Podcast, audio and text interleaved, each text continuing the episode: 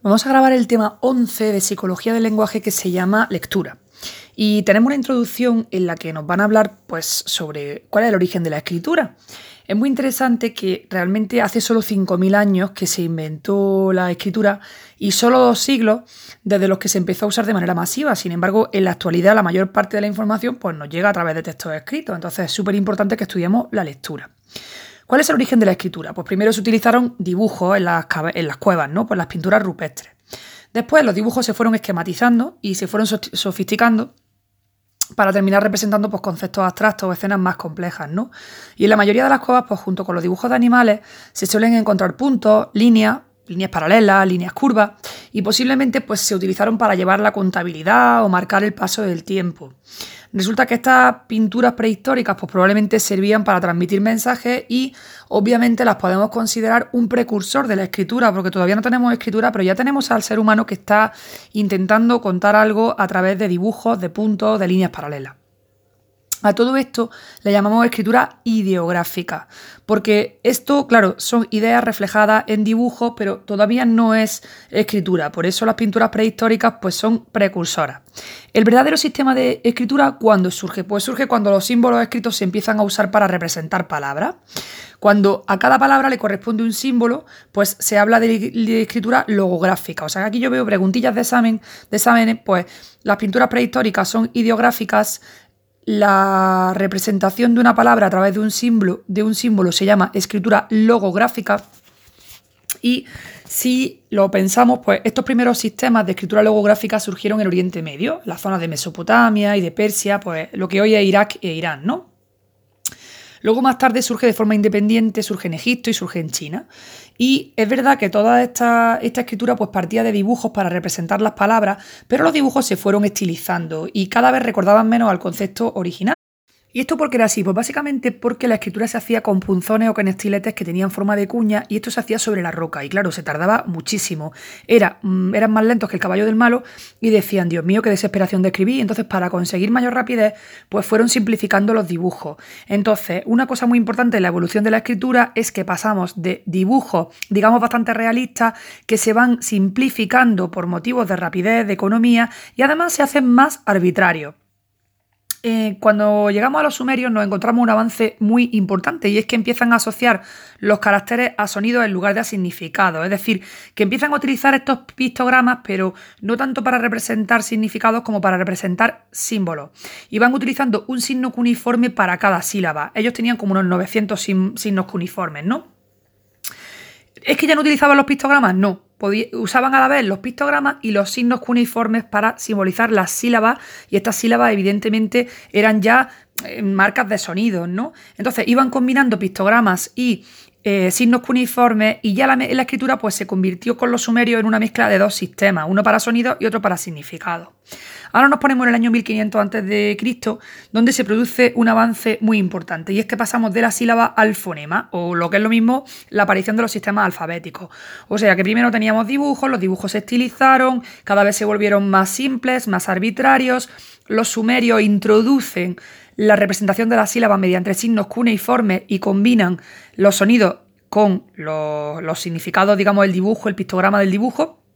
Y en 1500 antes de Cristo, nos olvidamos ya de la sílaba y cogemos la representación a través de signos de fonemas. Y claro, ya aquí tenemos un sistema alfabético porque los signos pasan de representar sílabas a fonemas y cada fonema pues es un sonido.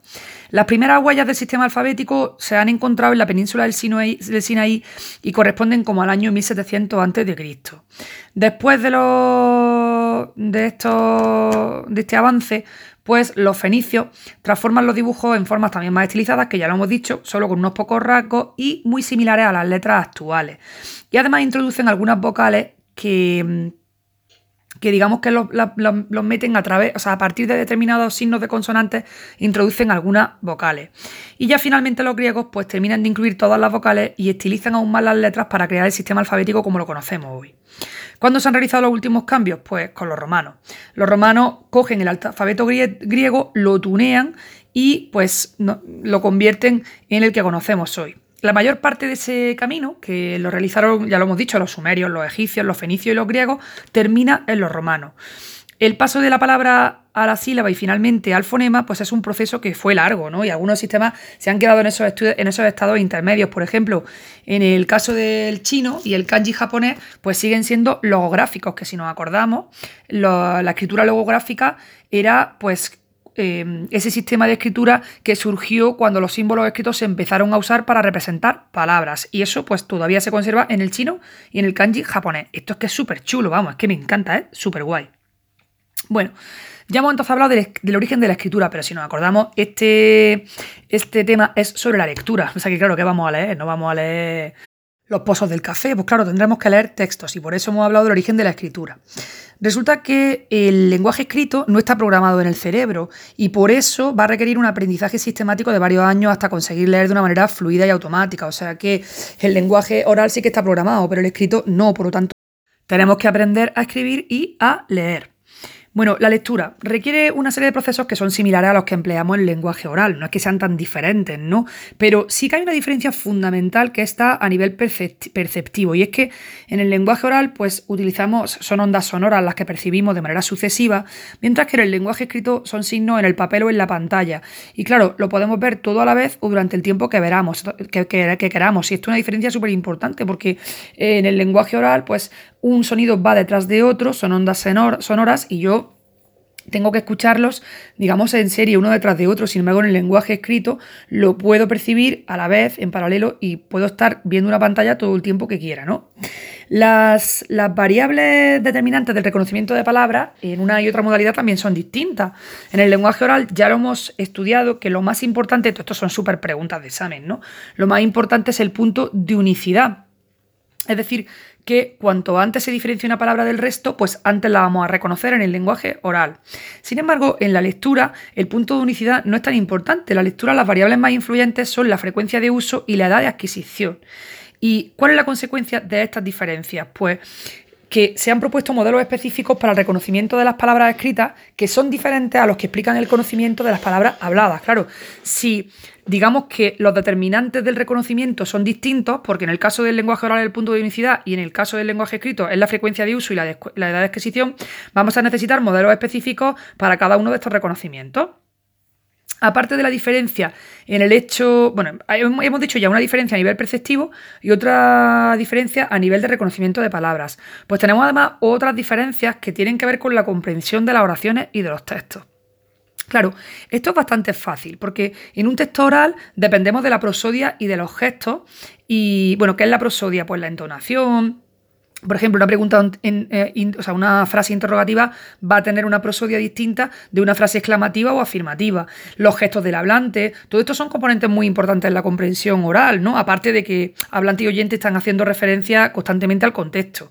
Pero esto no sucede en el lenguaje escrito. En el lenguaje escrito, el lector tiene que interpretar la prosodia a través de los signos de puntuación y construir el texto y sobre esta base hacer muchísimas inferencias. Entonces, claro, hay una diferencia importante en la comprensión de unas y otras.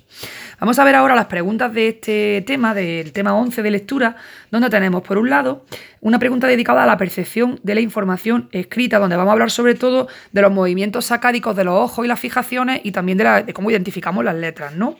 Luego tenemos otra pregunta sobre el reconocimiento de palabras escritas. ¿Cuál es la metodología que se ha utilizado para estudiar el reconocimiento de palabras escritas y cuáles son los resultados, cuáles son las conclusiones que se han sacado de todo esto? ¿no?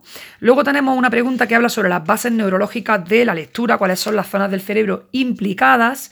Y por último, tenemos, bueno, en realidad ya está. Porque, claro, que esto es muy chulo, que la siguiente, el siguiente tema es el tema 12 que habla de trastornos del lenguaje. Entonces ya ahí vamos a ver los trastornos del lenguaje escrito y también del lenguaje oral.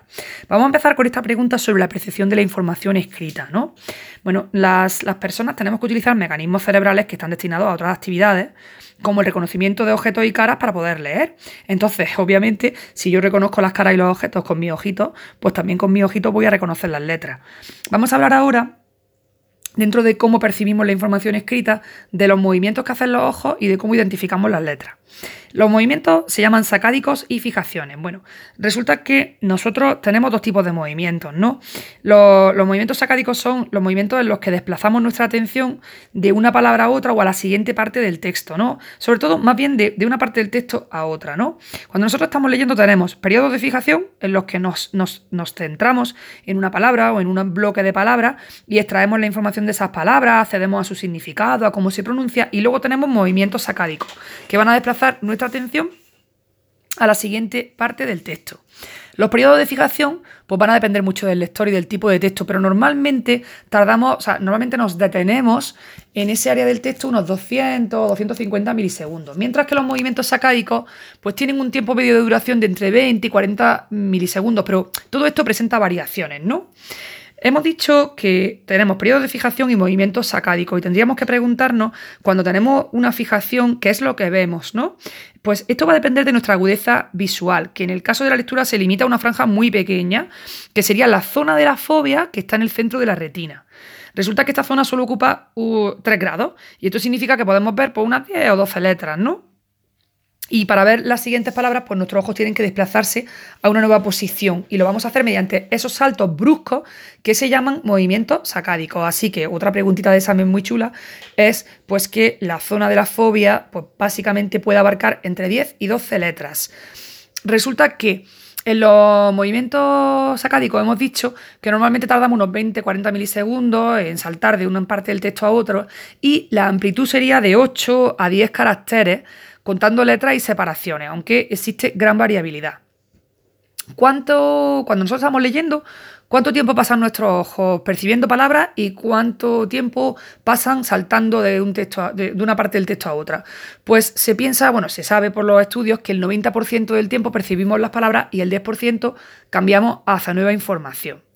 ¿Podemos saltar hacia adelante y hacia atrás? Sí, de hecho, en muchas ocasiones los saltos se dirigen hacia atrás, hacia una zona del texto que ya se ha leído. Y esto eh, es muy obvio cuando sucede. Sucede pues cuando no entendemos el texto porque tenemos que ir hacia detrás, ¿no? Y esto se sabe además porque las regresiones son más abundantes cuando los textos son complejos. Pues cuando estábamos estudiando psicología del pensamiento, pues yo no sé cuántas regresiones hacíamos. ¿eh? Nuestros ojos como bolillas iban detrás, adelante, detrás, detrás y decías, pero si es que no me entero de un pimiento. Bueno, pues nos hinchamos de hacer saltos y regresiones los textos complejos que supusieron el reto de psicología del pensamiento en segunda de carrera. Bueno, ¿cuándo son también más abundantes? Pues no solo con los textos complejos, sino con los lectores que tienen dificultades con respecto a los lectores expertos. Pues un niño que está empezando va a hacer más regresiones, va a hacer más saltos hacia atrás que un, lector ya muy experto o un lector que tenga dificultades, ¿no? Resulta que eh, la, naturaleza, la naturaleza de los movimientos sacádicos, dice aquí, hemos dicho antes que son bruscos, y es que tienen naturaleza balística, y esto significa que una vez que inician un movimiento ya no es posible corregirlo, no es como una bala, ¿no? Resulta que, como consecuencia, pues la elección del próximo punto de fijación hay que realizarla antes de iniciar el movimiento, porque luego ya no hay vuelta atrás, ¿no? Maconi y Reiner pues, demostraron que durante una fijación el lector se sirve de la información parafoveal distante, ¿Esto qué significa? Pues que tu rabillo de tu ojo, el rabillo del ojo, está viendo una información borrosa por los laillos, ¿no? Y entonces, antes de programar este movimiento, pues el lector se va a servir de esa información parafoveal distante eh, para decidir a qué lugar del texto va a dar el salto. Si nos preguntáramos dónde está la información relevante cuando estamos leyendo, pues esto cae por su propio peso. Se va a encontrar en las palabras de contenido, porque las palabras de contenido son más largas que las palabras funcionales, ¿no? Pues un sustantivo, un verbo, siempre es más, es más largo que una preposición o que una conjunción. Así que nuestros ojos pues se van a dirigir hacia las palabras más largas y se van a saltar las palabras cortas. Hay una cosa muy interesante que esto también es, lo veo yo muy pregunta de examen, y es que en la propia fijación, en los periodos en los que nos, nos fijamos en las palabras, hay un sesgo hacia la derecha. ¿Y esto por qué es? Pues porque nuestra, la, por ejemplo, en español leemos de izquierda a derecha, entonces vamos a tener un sesgo hacia la derecha, por lo menos en nuestro sistema alfabético. A lo mejor los árabes o las personas que hablan hebreo, pues su sesgo en su fijación es hacia la izquierda, pero en nuestro caso es hacia la derecha, ¿no? Aquí tenemos un cuadrito que nos habla de la fobia dirigida, ¿no? Y aquí nos habla de cómo nuestro campo visual, esto ya lo sabemos, se divide en, mitad, en mitades simétricas, ¿no? Entonces, la mitad izquierda, pues, eh, está en el hemisferio derecho y viceversa. o sea, la mitad izquierda se lee en el hemisferio derecho y viceversa. Entonces, dependiendo de dónde aparezcan los estímulos en el campo visual, pues se van a proyectar a uno u otro hemisferio.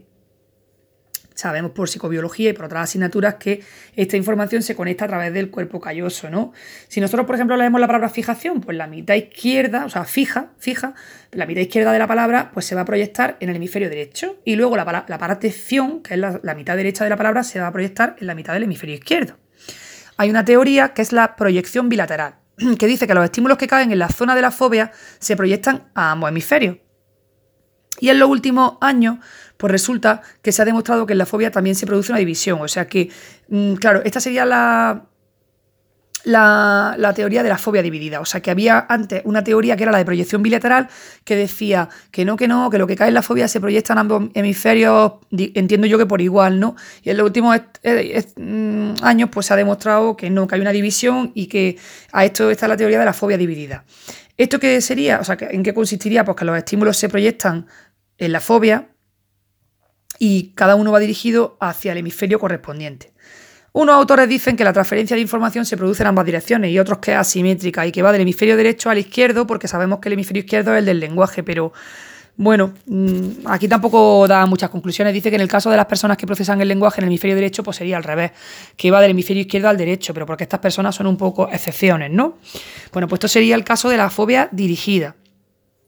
Lo que yo veo aquí de pregunta de examen es que como el hemisferio izquierdo es el que proyecta, perdón, es el que procesa el lenguaje principalmente, pues algunos autores dicen que la transferencia de información se produce de forma asimétrica y que va del hemisferio derecho al izquierdo. Bueno, Mm, volviendo al tema del tiempo de fijación, hemos dicho antes que los periodos de fijación dependen mucho del lector y del tipo de texto, pero que el promedio es de unos 200, 250 milisegundos. Pues resulta que del tiempo de fijación que se dedica al análisis visual de las palabras, la, extracción de información visual solo requiere de los primeros 50 milisegundos. Y entonces nos podríamos preguntar, bueno, ¿y el resto, los 200 milisegundos restantes, qué hacemos las criaturas? Pues resulta que durante el resto del tiempo parece que el sistema cognitivo lo utiliza para procesar estas palabras. Es decir, que yo primero eh, extraigo la información visual y ya los 200 milisegundos restantes mi sistema cognitivo procesa las palabras, es decir, que accede a su significado y a su pronunciación. De manera que los ojos pues solo se mueven cuando se termina de procesar esta información, este significado, esta pronunciación. Y esta es la razón, y esto es súper pregunta de examen, esta es la razón por la que al final de la frase las fijaciones duran más. Y otra pregunta de examen sería, ¿Qué es lo que marca la velocidad lectora? Pues precisamente la coordinación ojo-mente. O sea, que es que el ojo lo tengo ahí saltando tan bonito con sus movimientos sacádicos en plan balístico, pero una vez que se fija, tiene que reconocer la palabra, primero 50 milisegundos, y después acceder a su significado y su pronunciación, siguientes 200 milisegundos. Y esa coordinación ojo-mente es la que marca la velocidad lectora. Pues dentro de la percepción de la información escrita ya habríamos visto los movimientos sacádicos y las fijaciones. Y nos falta ver la identificación de letras, cómo se hace esta identificación de letras. Resulta que una de las primeras tareas que nuestro sistema lector realiza en los milisegundos que dura la fijación, pues es identificar las letras. Y Ojo, porque si no conseguimos identificar las letras no podemos seguir con el proceso de reconocimiento de las palabras escritas. Que esto nos pasa cuando vemos la letra de la receta del médico y decimos, pero ¿qué ha escrito? Bueno, pues resulta que en hay dos, hay dos, hay una serie de teorías, ¿no? Sobre cómo se identifican las letras. En los años 70, pues se planteó una cosa que es la hipótesis de plantilla con la que se quería explicar el reconocimiento de las letras. Y según esta hipótesis, pues los lectores lo que hacemos es que disponemos de representaciones con las formas de cada letra, como si tuviéramos una plantilla dentro de nosotros y lo que hacemos es que comparamos la letra que estamos viendo con la plantilla que tenemos dentro. Sin embargo, esta hipótesis de plantilla pues no ha tenido mucho éxito, bueno, en los años 70 digo yo que lo petaría, pero actualmente se acepta mejor otra hipótesis, que es la hipótesis de rasgos, que esta no dice que tenemos una plantilla, aquí lo que dice es que cada letra se define por una serie de rasgos, ¿no? De manera que cuando mi sistema detecta determinados rasgos, deduce que se trata de, la letra X, no de la letra X, Y, Z, la que sea. Claro, esta hipótesis de rasgo es más económica porque yo no tengo que comparar la letra con mi plantilla, no ir de un sitio a otro, sino que simplemente yo veo unos rasgos que identifico con una letra y pues identifico.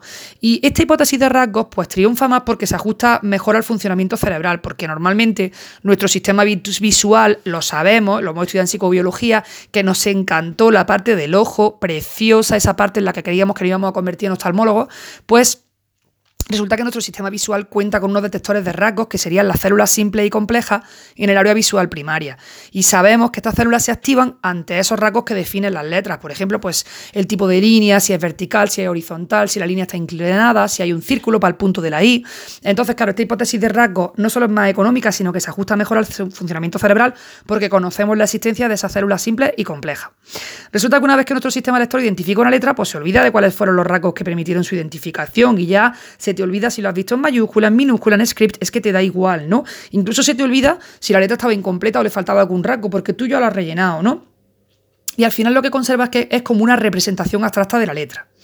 Resulta que la identificación de las letras que componen las palabras pues es un paso previo y es necesario para su conocimiento. Y ya hemos dicho que si no identificamos las letras, se acabó lo que se daba, es que no podemos seguir leyendo, no entendemos nada, ¿no?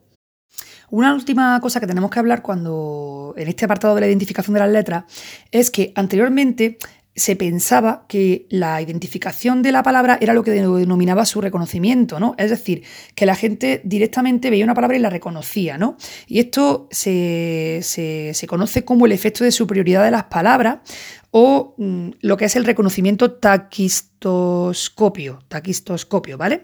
Entonces, ellos decían, mira, pues, mm, pues sí, la identificación de la palabra es lo que, lo que, lo que domina en el reconocimiento de la palabra, ¿no?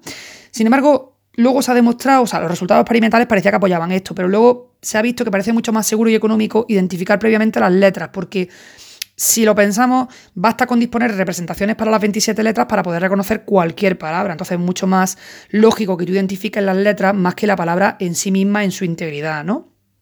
Y resulta que los datos acumulados en los últimos años pues no dejan dudas sobre la necesidad de identificar previamente las letras para reconocer las palabras. Y de hecho, la mayoría de los modelos de lectura incluyen esa operación como un paso previo y necesario. Es decir, que cuando se aprende a leer, pues primero se aprenden las letras. ¿Vale? Bueno, con esto terminaríamos la percepción de la información escrita y ahora vamos a pasar al reconocimiento de las palabras escritas. ¿Cómo reconocemos esas palabras? Claro, porque tenemos que identificar las letras, tenemos que mover nuestros ojillos de un lado para otro, venga movimiento sacádico.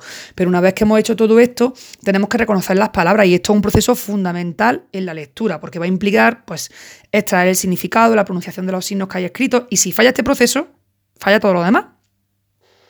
Hay una cosa que sorprende a los investigadores y es la rapidez con la que reconocemos las palabras escritas.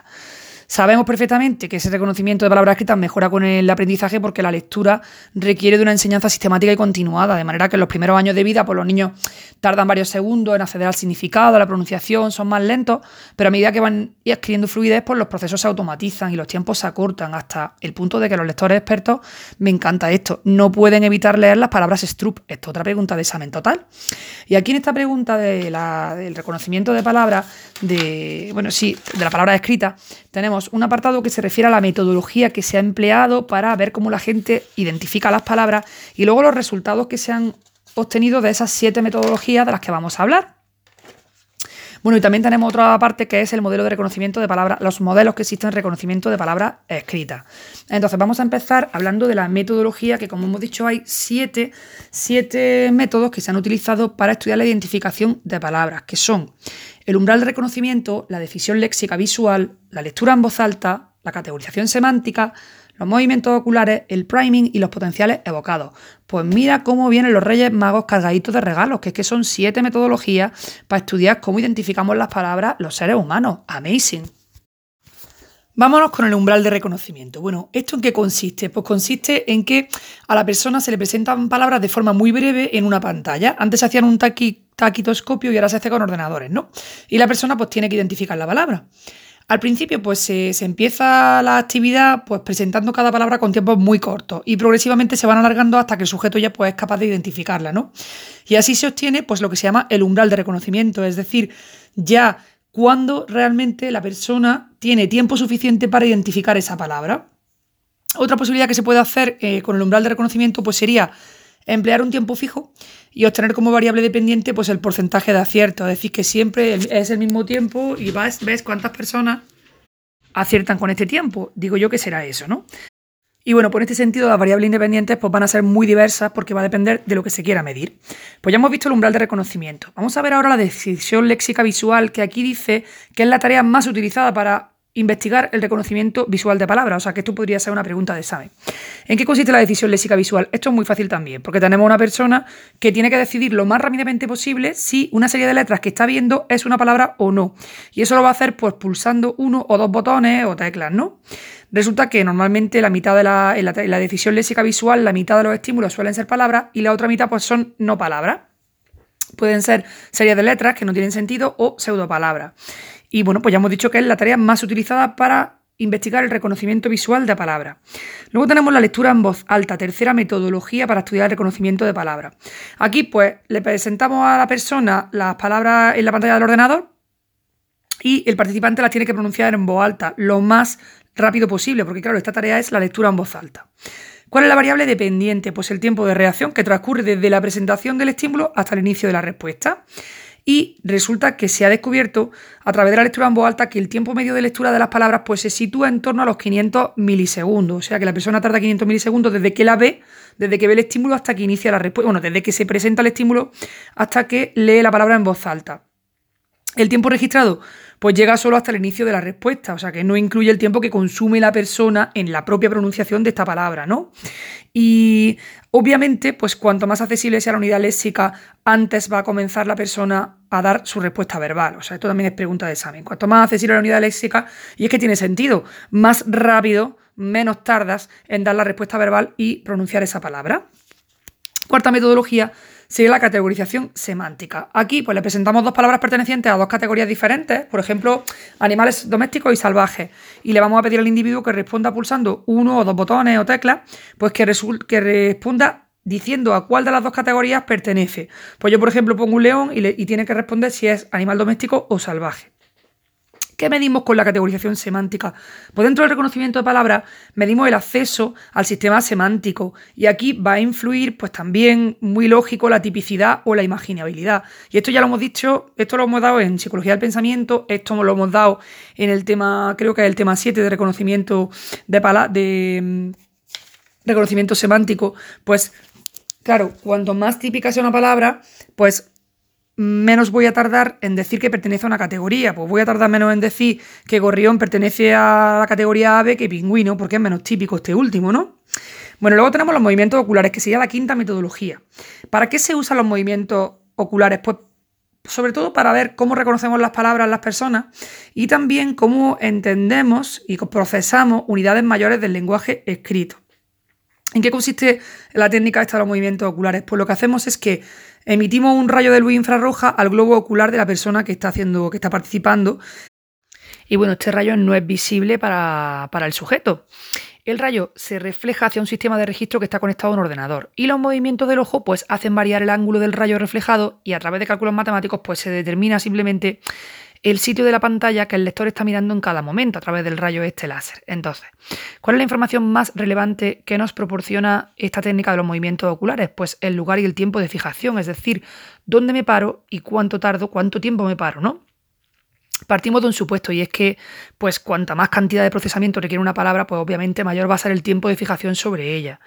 Y, esta prueba de los movimientos oculares, pues es interesante porque, claro, el tiempo de fijación no exige decisiones conscientes y tiene gran validez ecológica, porque es que es como lo hacemos de forma natural.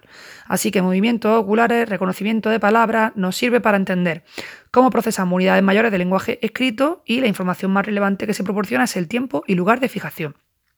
Ahora vamos con la sexta técnica, la sexta metodología para estudiar el proceso de reconocimiento de palabras escritas, que es el priming. Y esta metodología es en la que más nos vamos a detener. ¿Para qué se usa el priming? Pues lo usamos para, utilizar, para estudiar el curso temporal de reconocimiento de las palabras, es decir, qué ocurre a lo largo del tiempo cuando reconocemos una palabra. Al sujeto le presentamos una palabra inmediatamente antes de la que el individuo tiene que reconocer de forma escrita, o sea que primero una palabra y luego otra palabra. La primera se denomina prime y la segunda, que es la que el individuo realmente tiene que reconocer, se llama target. Normalmente el prime pues, se presenta en letras minúsculas y el target en mayúsculas para que, tape, para que tape totalmente al prime. Así que primero presentamos el prime, después presentamos el target. El prime en minúsculas, el target en mayúsculas. Y oye, que tape bien el prime, ¿no? Resulta que en función de la relación que haya entre el prime y el target y del tiempo de separación entre ambos, que ya lo hemos dicho en otros temas que se llama SOA, pues los tiempos de respuesta van a variar considerablemente. Resulta que tenemos varios tipos de priming. Bueno, de hecho podemos hacer como dos clasificaciones de priming, atendiendo a cosas distintas, ¿no? Según un tipo de clasificación vamos a hablar de cuatro, de cuatro modalidades de priming y según otra cosa que sería la función del intervalo temporal entre el priming y el target, pues hablamos de dos tipos de priming. Entonces, venga, esas cuatro modalidades de priming, ¿cuáles serían? Pues el priming de repetición, el ortográfico formal, el fonológico y el semántico. ¿A qué se refiere el priming de repetición? Pues es aquel en el que presentamos la misma palabra como prime y como target. Claro, se llama repetición, pues es que pongo primero barco y luego pongo barco. La primera vez en minúscula, la segunda en mayúscula, pero sigue siendo la misma palabra. Por eso se llama priming de repetición. ¿Cuándo es mayor el priming de repetición? Pues en las palabras de baja frecuencia. ¿Por qué? Porque se atenúa la frecuencia. Es decir, que a lo mejor si me pones primero casa y luego casa, como esta palabra es súper frecuente, pues ahí el priming no va a hacer tanto efecto, el priming de repetición. Pero si me pones mm, sextante y luego sextante, pues como esta palabra es menos frecuente, pues sí que el priming de repetición va a tener mayor efecto. Luego otra modalidad sería el priming ortográfico o formal, claro, ortográfico o formal porque hablamos de la forma de la palabra, no de lo que, de lo que se ve en la palabra, que serían pues esas letras, esa ortografía. En este caso lo que pasa es que el prime y el target comparten muchas letras, pero ojo, tienen parecido ortográfico, pero no son la misma. Claro, porque si no sería priming de repetición. Por ejemplo, si pongo primero bata y luego pata, pues eso sería priming ortográfico o formal. Luego tenemos el priming fonológico, que en este caso pues tenemos un parecido entre prime y target, pero en este caso no es la escritura sino la pronunciación. Claro, esto en castellano no tiene mucho sentido porque en español tenemos bastante correspondencia entre cómo se lee y cómo se escribe. Es decir, que no tenemos a lo mejor una, una diferencia tan grande como por ejemplo ocurre en el inglés, ¿no? Que podemos tener dos palabras, vamos, ayer me decía mi hijo, pero mamá, night no significa noche, digo, sí, también significa caballero, pero claro, resulta que night y noche son homófonas porque suenan igual, pero no son homógrafas, se escriben distinto porque resulta que night de noche se escribe N-I-G-H-T y night de caballero se escribe igual que noche pero con una K delante. Entonces, este es un ejemplo, por ejemplo, muy claro, eh, aquí habría un priming fonológico porque se pronuncian igual pero se escriben distinto y entonces pues habría un parecido entre prime y target de pronunciación que en castellano no tiene mucho sentido porque escribimos como, eh, perdón, hablamos como escribimos o como leemos, ¿no? Bueno, luego tenemos, esto también es muy, muy, pregunta de examen, que el priming fonológico en castellano pues no tiene, o sea, que, que el priming fonológico y el priming ortográfico pues en español son prácticamente iguales. Y luego tenemos la cuarta modalidad que sería el priming semántico. Aquí tenemos un priming target que están relacionados con respecto a su significado. Por ejemplo, perro y gato pues pertenecen al mismo campo semántico. Pues estos serían los cuatro tipos de priming de repetición, ortográfico, fonológico y semántico. Pero también podemos clasificar el priming en función del intervalo temporal que hay entre la presentación del prime y la presentación del target, que hemos dicho antes que se llama SOA. Pues dependiendo de este intervalo temporal se distinguen dos tipos de priming, que serían el controlado y el automático. ¿Cuándo es controlado? Pues cuando el tiempo que pasa entre el premio y el target es superior a 250 milisegundos. ¿Cuándo es automático? Pues cuando el tiempo es inferior a 250 milisegundos, claro, porque no te da tiempo a pensar, ¿no? Luego nos habla también aquí de un priming que se llama enmascarado. Y este priming enmascarado, pues es un prime en el que se presenta primero el prime, se presenta el prime durante un tiempo muy breve, por ejemplo, en torno a 50-75 milisegundos. Y además es inmediatamente tapado por una máscara de signos para dificultar su percepción, por eso se llama enmascarado, ¿no?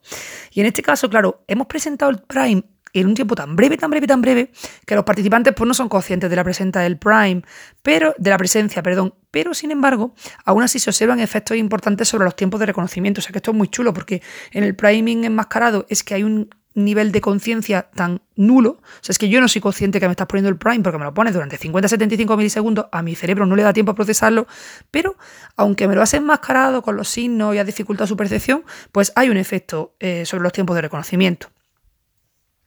¿Cuándo se produce el priming ortográfico? ¿Cuándo se produce el priming semántico? Pues resulta que el priming ortográfico ocurre en los primeros momentos del procesamiento, ¿no? De hecho, solo, solo produce efectos facilitadores con SOA cortos. Ojo, esto es todavía pregunta de examen. O sea que primer momento de procesamiento, priming ortográfico, que tiene un poco de sentido porque es lo que veo, ¿no? Bueno, la forma, ¿no? Y eh, pues se producen efectos facilitadores con el priming solo cuando hay SOA cortos, principalmente con el priming enmascarado. Y sin embargo, en el priming semántico pues se produce en momentos más avanzados y con cualquier intervalo. Hombre, yo entiendo que el priming semántico tiene más procesamiento, esto me lo estoy inventando yo, que esto no lo pone aquí, pero bueno, esto nos permite recordar que el priming ortográfico se produce en los primeros momentos del procesamiento, mientras que el priming semántico se produce en momentos más avanzados. Si pensamos que es más difícil procesar el significado que procesar la forma, pues así nos acordamos, ¿no?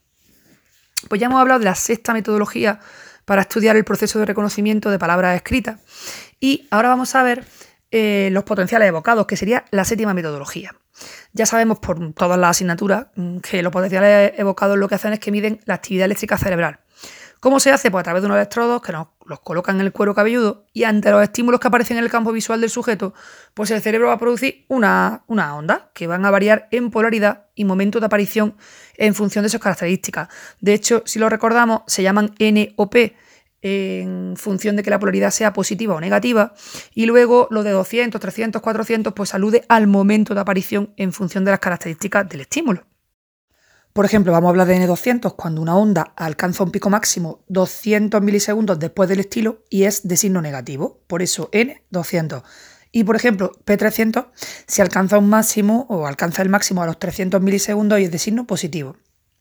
¿Qué onda vamos a, nombrar con más interés en, este, en esta prueba de potenciales evocados para ver el procesamiento de reconocimiento de palabras escritas? Pues la onda N400, que va asociada al procesamiento semántico, la onda N320, que va asociado al procesamiento fonológico de las palabras, y la N200, que tiene que ver con el procesamiento ortográfico. Así que N400, asociado al procesamiento semántico, normalmente se produce una anomalía semántica cuando se genera esa onda.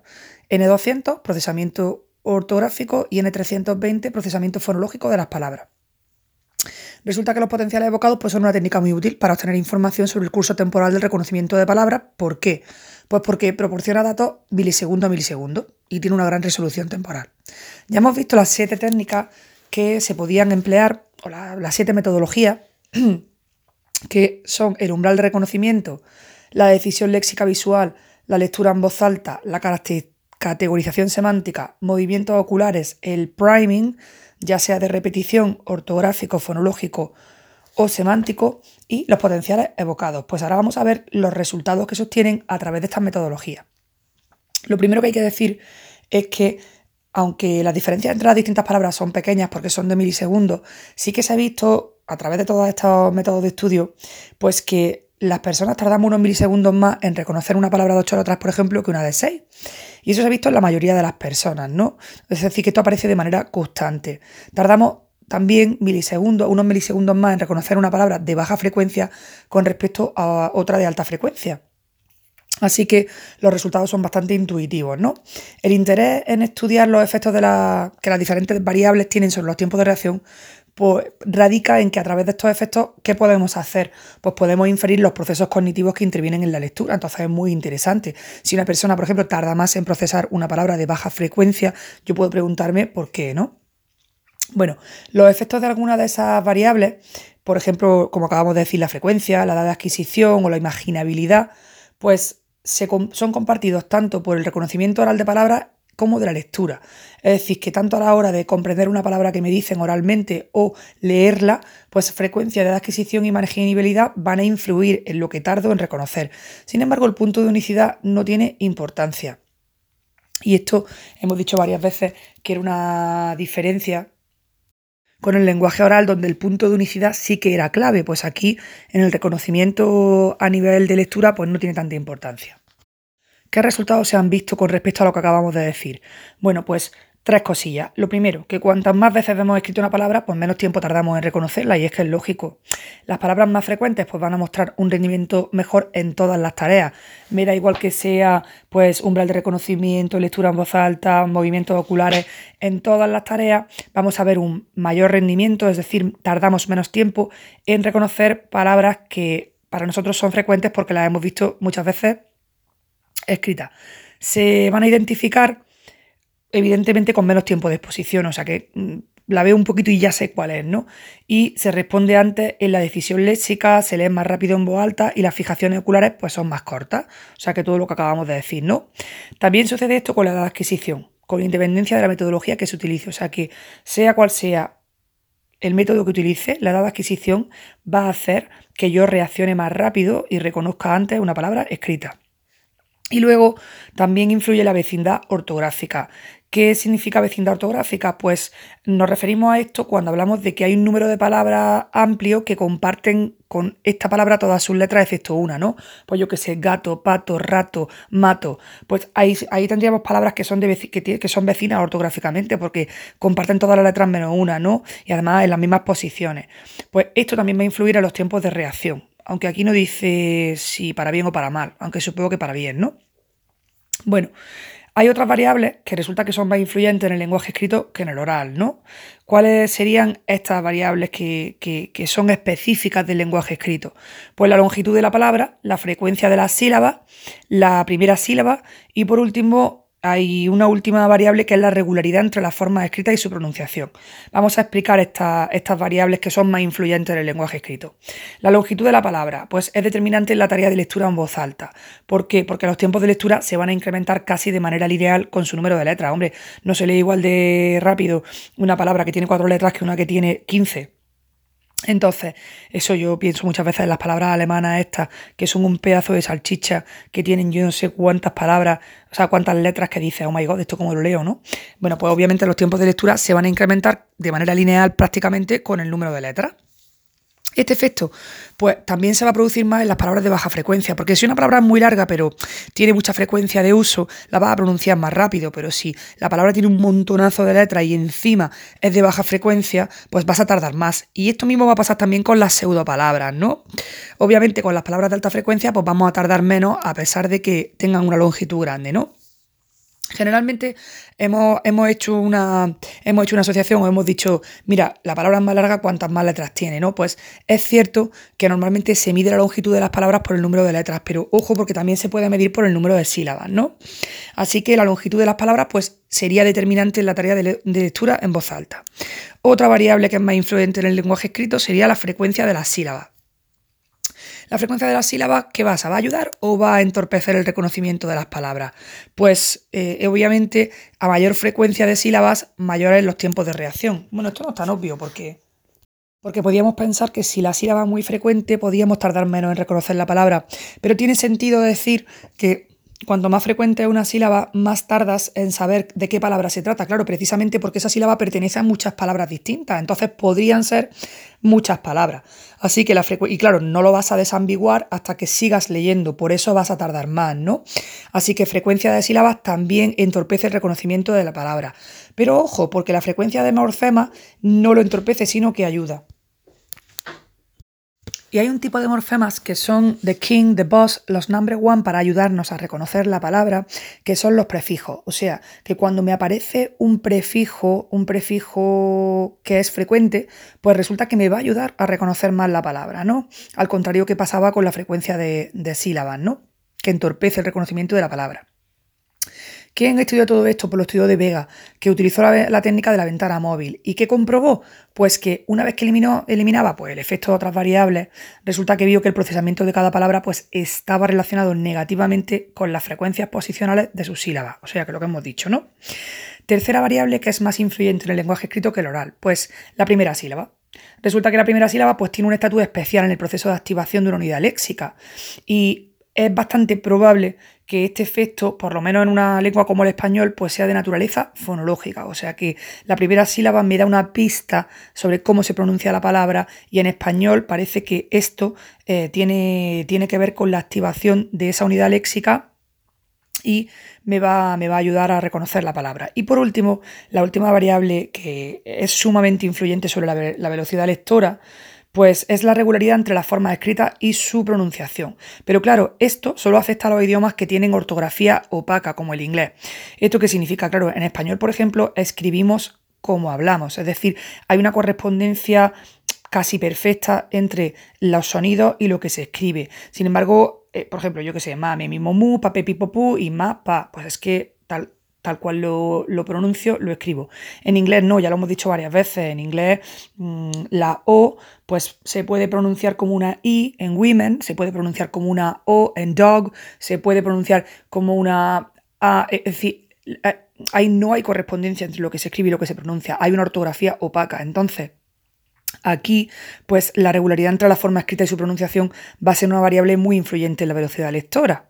Y bueno, pues esta regularidad es una variable que es determinante en el reconocimiento visual de, las palabras, de las palabras y eso es lo que hace que los ingleses tarden más y cometan más errores al leer palabras irregulares. Y también por eso los niños tardan más tiempo en aprender a leer en inglés que en español, ¿no? Porque es que en español utilizamos el método silábico, es súper transparente. Empieza hasta tetito, tu pape pipo pu y luego dices mata, pata. Es que es muy fácil, pero en inglés no. Al no haber correspondencia, por eso existen los concursos estos de deletreo, que cuando vemos las películas americanas y vemos a la niña con 15 años en un concurso de spelling y dices, pero tú qué haces en un concurso de ortografía. Pero claro, cuando ya conoces cómo se aprende a escribir en inglés, pues comprendes por qué hay concursos de spelling, ¿no?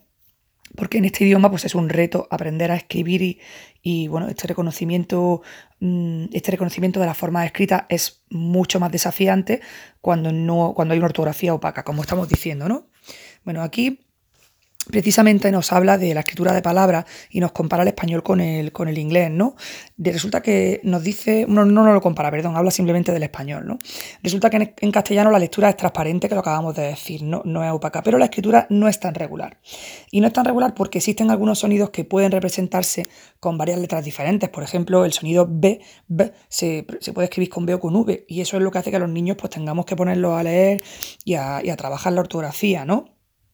Luego hay muchas palabras pues, que no se pueden escribir de manera ortográficamente correcta si no se conocen.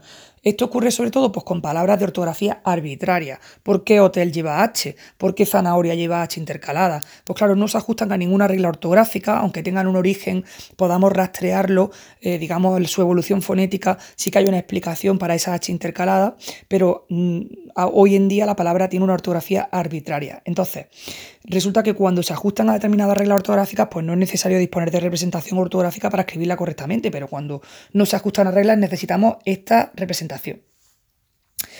Eso es lo que hace que el proceso de aprendizaje a la hora de escribir sea mucho más largo que el de la lectura, precisamente por la irregularidad de la escritura. ¿no? La existencia de palabras de ortografía arbitraria pues, va a hacer imprescindible la presencia de dos vías de escritura en castellano. Una vía subléxica para las palabras desconocidas y otra léxico-ortográfica para las de ortografía arbitraria. Como yo en pregunta de examen, ¿eh? la vía subléxica para las palabras desconocidas y la léxico-ortográfica para las de ortografía arbitraria a la hora de escribir. ¿eh? Resulta que solo existen algunas palabras extranjeras que se conservan con su forma ortográfica y pronunciación, por ejemplo, Hollywood, Renault, Facebook, pues esas sí que las escribimos tal cual, ¿no? Como el anglicismo. Pero la mayoría de las palabras extranjeras pues las regularizamos cuando las incorporamos a nuestro idioma, por ejemplo, igloo, champú y todo esto. Por cierto, que la palabra champú, una vez descubrí viendo quién quiere ser millonario, champú suena mogollón a francés, ¿no? Shampoo. Pues resulta que la palabra champú es de origen hindi. ¿vale? De origen indie. Y eso lo aprendí yo viendo quién quiere ser millonario que me quedé muerta. Bueno, resulta que en un estudio de aprendizaje de lectura de 14 idiomas europeos, europeos, pues se constató que los niños de sistemas ortográficos transparentes como el griego, como el italiano, como el español, pues aprenden a leer mucho antes que los de los idiomas opacos, como el danés y el inglés, claro, si es que los chiquillos se tienen que enfrentar a palabras que no tienen nada que ver cómo se escribe, cómo se pronuncian. Entonces, tienen, aprenden a leer mucho más despacio, ¿no? Tenemos que ser cuidadosos cuando realizamos una selección de palabras para un experimento e incluso para un estudio con pacientes que tienen trastornos del lenguaje. Y esto es así porque el efecto de las diferentes variables y las interacciones entre ellas pues, nos van a permitir hacer deducciones acerca de los componentes del sistema lector sobre los que influye cada una. Entonces tenemos que seleccionar muy bien las palabras que utilizamos. Hay algunas variables sobre las cuales hay un claro consenso con respecto a dónde actúan en el sistema lector, ¿no? Es decir, si actúan en el nivel léxico, si actúan en el nivel semántico, si actúan en el nivel sintáctico, pues qué variables, eh, qué variables actúan sobre cada uno de estos niveles en el sistema lector. Bueno, pues se ha visto que eh, la frecuencia de uso y la vecindad ortográfica van a actuar a nivel léxico. Luego, la imaginabilidad, claro, es una variable semántica, es decir, que va a actuar cuando, cuando accedemos al significado de las palabras y se ha visto en la, tarea de categorización semántica que los efectos de la imaginabilidad pues son muy robustos.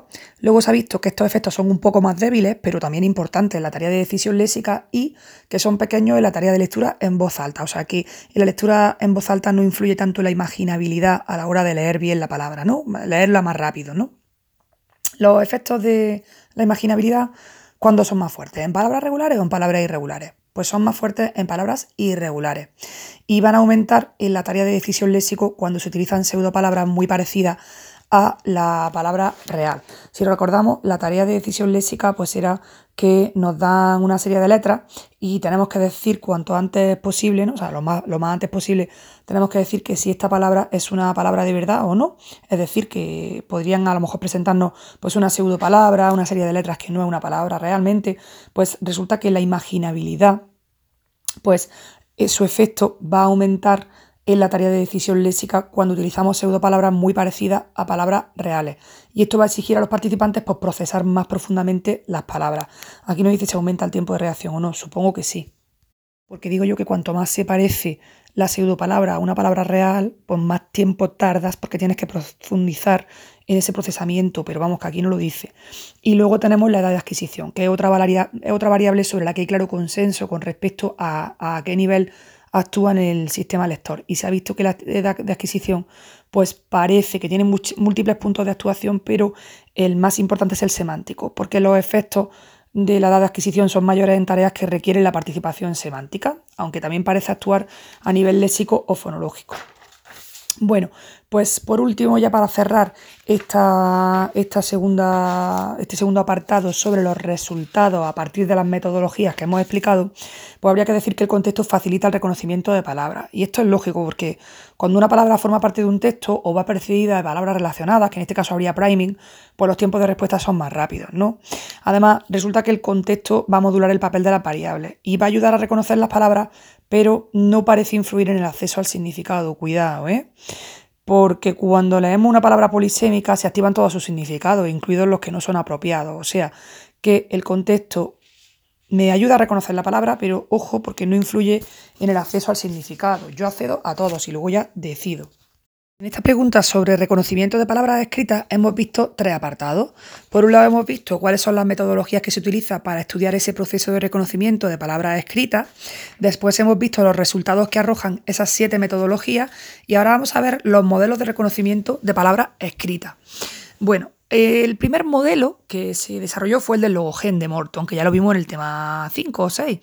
Y este modelo sabemos que sirve para el reconocimiento de palabras escritas y habladas. Y es un modelo de activación. Es decir, que una persona lee una palabra y se activa el logogen correspondiente conforme se llega a ese umbral de activación. Bueno, pues ese sería el primer modelo, que fue el de Logogen. Luego surgió el modelo de búsqueda de Forster, que es, bueno, se llama también el modelo de la metáfora de la biblioteca, porque distingue tres tipos de archivos, como si tú fueras a una biblioteca y buscaras, tuvieras tres pasillos, ¿no? El pasillo fonológico, el pasillo ortográfico y el sintáctico semántico.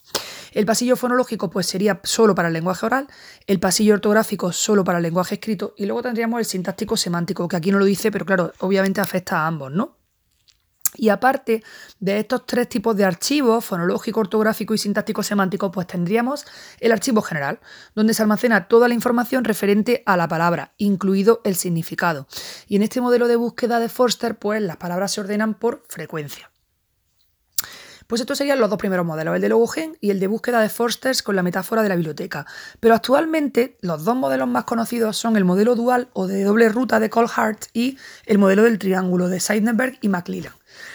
¿De qué va el modelo este dual o de doble ruta? Bueno, este modelo lo desarrolló Colhart a partir del modelo de Logogen y lo que hizo fue pues, añadir nuevos componentes para explicar pues, los datos que iban surgiendo tanto desde la psicología experimental con individuos sanos como desde la neuropsicología con pacientes que habían sufrido lesiones cerebrales. O sea que Colhart, súper apañado, pues a ese modelo de Logogen dice, mira, yo le voy a ir añadiendo todos los datos que salen de, de las pruebas experimentales con gente que está sana y también de la neuropsicología con, pacientes que han sufrido lesiones. Pues Colhart propone dos vías, dos procedimientos para pasar de la palabra escrita al significado en el caso de que estemos leyendo o de la pronunciación al significado en el caso de que se trate de una lectura en voz alta, es decir, que alguien no lo lee y nosotros lo escuchamos. Pues hay dos vías, una vía subléxica y una vía léxica. La vía subléxica, pues me va a permitir transformar cada letra o cada grafema en su correspondiente fonema, es decir, que voy a aplicar reglas grafema-fonema, transformo lo escrito en sonido. Obviamente me va, a, me va, a, servir para cualquier palabra, ya sea familiar o no, pero ojo, no para palabras irregulares, porque claro, aquí digamos que no seguiríamos las reglas grafema-fonema, ¿no? Pues esa sería la vía subléxica. Y la vía léxica me permite leer directamente la palabra porque lo que hago es que activo representaciones que yo tengo de ella dentro de mi léxico visual. Entonces, va a hacer un reconocimiento y una pronunciación directamente. O sea, no va a hacer primero el grafema, lo paso a fonema, ya reconozco la palabra. Esa sería la subléxica. No, no, no. Aquí directamente reconozco y pronuncio la palabra. Y claro, la vía léxica solo me sirve con palabras familiares. Esta vía resulta que tiene dos variantes, que sería la vía léxica pura y la vía léxico-semántica. La vía léxica pura, pues, es la del postureo, porque lo que hace es que conecta directamente el léxico ortográfico con el fonológico y esto me permite reconocer la palabra y leerla en voz alta, pero sin entrar a su significado. Simplemente, ala, conecto la ortografía con la fonética, reconozco la palabra, la digo, pero no tengo por qué saber lo que estoy diciendo. Mientras que la vía léxico-semántica, esa ya sí que pasa por el sistema semántico y es indispensable pues, para comprender las palabras y que yo me entere de lo que estoy leyendo, ¿no? ¿Tienen algo en común la vía subléxica y la vía léxica? Sí, pues que el punto de partida, el primer paso siempre va a ser la identificación de las letras. Eso sí, a partir de ahí, de la identificación de las letras, pues ya puedo tomar un camino u otro, o los dos, ¿no? Puedo, si nunca he visto la palabra, pues voy a coger la vía subléxica, porque es que tengo que analizarla, tengo que, a ver, este grafema con este fonema, claro, pues me va, me va a permitir procesarlo. Por eso hemos dicho que la vía subléxica me sirve con cualquier palabra, ya sea familiar o no. Entonces, si nunca he visto la palabra, vía subléxica. Si ya conozco la palabra pero es irregular, pues la palabra, o sea, la vía léxica. Y cuando es familiar y es regular, pues utilizaré las dos vías. Esto es muy bonito porque podemos relacionarlo con la competencia lectora de los niños, porque al principio los niños solo usan la vía subléxica. ¿Y esto por qué es? Pues porque ellos no tienen palabras representadas en su léxico visual, entonces tienen que hacer un procesamiento más profundo, subléxico, por debajo, ¿no? Tienen que hacer un procesamiento más profundo. Pero a medida que se van haciendo lectores expertos, pues ellos van formando representaciones y ya pueden leerlas directamente a través de la vía léxica. Con la vía léxica, pues la lectura se hace más rápida y fluida, ya que las letras se identifican en paralelo. Esto es pregunta de examen total. Y esto no requiere un aprendizaje sistemático, sino que es un autoaprendizaje. Así que vía subléxica es la que utilizan los niños al principio, es más lenta y más profunda, y cuando te hace un lector experto, vía léxica. Y así la lectura se hace más rápida y más fluida, porque las letras se identifican en paralelo. Hay una versión más, más moderna de este modelo dual o de doble ruta, que es el modelo de doble ruta en cascada, que lo que hace es que propone pues, un funcionamiento de tipo computacional, donde la vía subléxica opera de manera serial, pero el funcionamiento de la vía léxica se produce en paralelo y en cascada. Esto es mogollón de pregunta de examen también. Y ahora nos queda el segundo modelo, que sería el modelo del triángulo. Bueno, luego tenemos un tercer modelo que aprovecha las ventajas de los dos modelos anteriores, pero un parrafito muy corto. Vamos a ver el modelo del triángulo de Seidenberg y McClellan. Este modelo es un modelo conexionista y se crea a partir del procesamiento distribuido en paralelo, que es el PDP. Aquí no tenemos una vía subléxica y una vía léxica. Aquí lo que tenemos son tres niveles bastante intuitivos que son el ortográfico, el fonológico y el semántico. Y resulta que estos tres niveles pues están unidos entre sí mediante unidades ocultas. ¿De qué va a depender la facilidad para leer una palabra? Pues va a depender de la fortaleza de esas conexiones. Entonces, cada vez que se lee una palabra y se activan las representaciones correspondientes a ella, tanto a nivel ortográfico como fonológico y semántico, pues mayor va a ser la fuerza de conexión. Claro, esto es lo que hace que las palabras de alta frecuencia pues, sean reconocidas más rápidamente que las de baja frecuencia y que las de pseudopalabras, porque las conexiones son más fuertes. O sea, una palabra cuanto más frecuente es porque más veces la he leído, pues más se han fortalecido las conexiones entre estos tres niveles ortográficos, fonológico y semántico. Y eso va a hacer que yo la reconozca y la lea con más rapidez que, las palabras de baja frecuencia o que las pseudopalabras, porque ahí las conexiones serían más débiles. Este modelo hemos dicho que pasa de la vía léxica y subléxica, pero sí tiene dos vías para la lectura en voz alta de las palabras. Una, pues conectaría directamente la ortografía con la fonología, que se parecería a la vía subléxica, y otra lo que hace es, bueno, conecta la ortografía con la semántica, ¿no? Es decir, con el significado, que se parecería a la vía léxico-semántica. O sea, que no pasan de, ruta léxica y subléxica, pero luego hablan de vía que conecta ortografía con fonología y vía que conecta ortografía con, con, con la parte semántica, ¿no? Que al final se parecería. Y de, y de esta misma manera pues para el acceso al significado se puede pasar directamente por la ortografía, la semántica o se puede ir a través de la fonología. Los modelos conexionistas estos pues están basados en el funcionamiento cerebral de nuestras redes neuronales y son modelos pues que mejoran con la práctica. Por eso hemos dicho que cuanto más frecuencia, más fortaleza de las conexiones, más rapidez y todo esto. Ambos modelos, tanto el modelo dual de, doble ruta de Colhart y el modelo del triángulo, pues continúan vigentes porque son capaces de explicar los, los principales resultados encontrados en los estudios de reconocimiento de palabras. Y aquí tenemos un cuadro con las variables de lexicalidad, frecuencia y vecindad y cómo las contempla el modelo dual y el modelo del triángulo.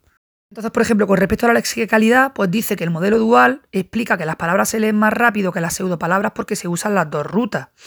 Y mm, en el modelo del triángulo, pues dice que la fortaleza de las conexiones es mayor por haber sido leída anteriormente. En el caso de la variable frecuencia, pues el modelo dual explica que cuanto más frecuente es una palabra, el umbral es más bajo y por lo tanto se va a activar antes, mientras que el modelo de triángulo dice que hay una mayor fortaleza de las conexiones en palabras frecuentes. Y con respecto a la vecindad, los dos dan las mismas explicaciones, dicen que las palabras con más vecinos se leen antes. Acabamos de hablar de cómo el modelo dual y el modelo del triángulo explican la frecuencia, cómo el modelo dual dice que las palabras más frecuentes tienen un umbral más bajo y se activan antes, por lo tanto, y el modelo del triángulo dice que hay una mayor fortaleza de las conexiones en palabras frecuentes. Bueno, pues mm, este modelo dual, concretamente el modelo dual, pues hay una serie de relaciones que se hacen en, eh, o de se contempla la interacción entre frecuencia y longitud y entre frecuencia y regularidad. Y pues la interacción frecuencia por longitud la apoya especialmente el modelo dual. ¿Esto qué significa? Pues significa que las palabras de alta frecuencia se leen a través de la vía léxica y por lo tanto todas las letras se identifican en paralelo, mientras que las palabras de baja frecuencia pues se, tienen que leer a través de la vía subléxica y por consiguiente cuanto más grafemas tenga, más reglas de conversión grafema-fonema se tienen que aplicar y además de forma sucesiva. Por eso hay una interacción entre frecuencia y longitud, porque la palabra cuando es muy frecuente, cuando es muy frecuente, pues como se va a activar vamos, se va a leer a través de la vía léxica pues se van a identificar todas las palabras en paralelo. Entonces va a dar igual que sea muy larga, pero como es muy frecuente, pues la identificamos todas las letras en paralelo y no influye tanto el número de letras que tenemos. Sin embargo, si la palabra es de baja frecuencia, aquí la interacción frecuencia-longitud sí que va a ser más importante, porque como tengo que ir una a una letra, una a, un, uno a uno grafema, fonema, tengo que aplicar esta conversión grafema-fonema uno a uno porque no conozco la palabra, pues entonces ahí sí que la longitud va a tener mucha importancia. Pues esto sería esta interacción frecuencia-longitud apoya especialmente el modelo dual, ¿no? Y luego tenemos la interacción frecuencia por regularidad. Pues esto también se explica muy bien con el modelo dual, porque las palabras irregulares van a requerir más tiempo que las regulares. Pero solo cuando se trata de palabras de baja frecuencia. ¿Por qué? Porque en las de alta frecuencia no hay diferencia entre regulares y las irregulares, ¿no? Entonces las altas frecuencias se procesaría por la vía léxica y las de baja frecuencia se, se procesarían por la vía subléxica.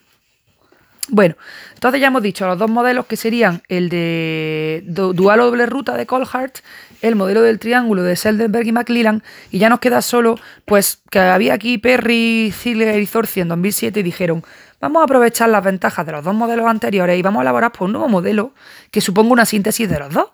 Entonces, Perry y sus amigos pues parten de los supuestos conexionistas, pero incorporan la vía léxica y subléxica, o sea que hacen aquí un batiburrillo del modelo del triángulo y a ese le añaden la vía léxica y subléxica.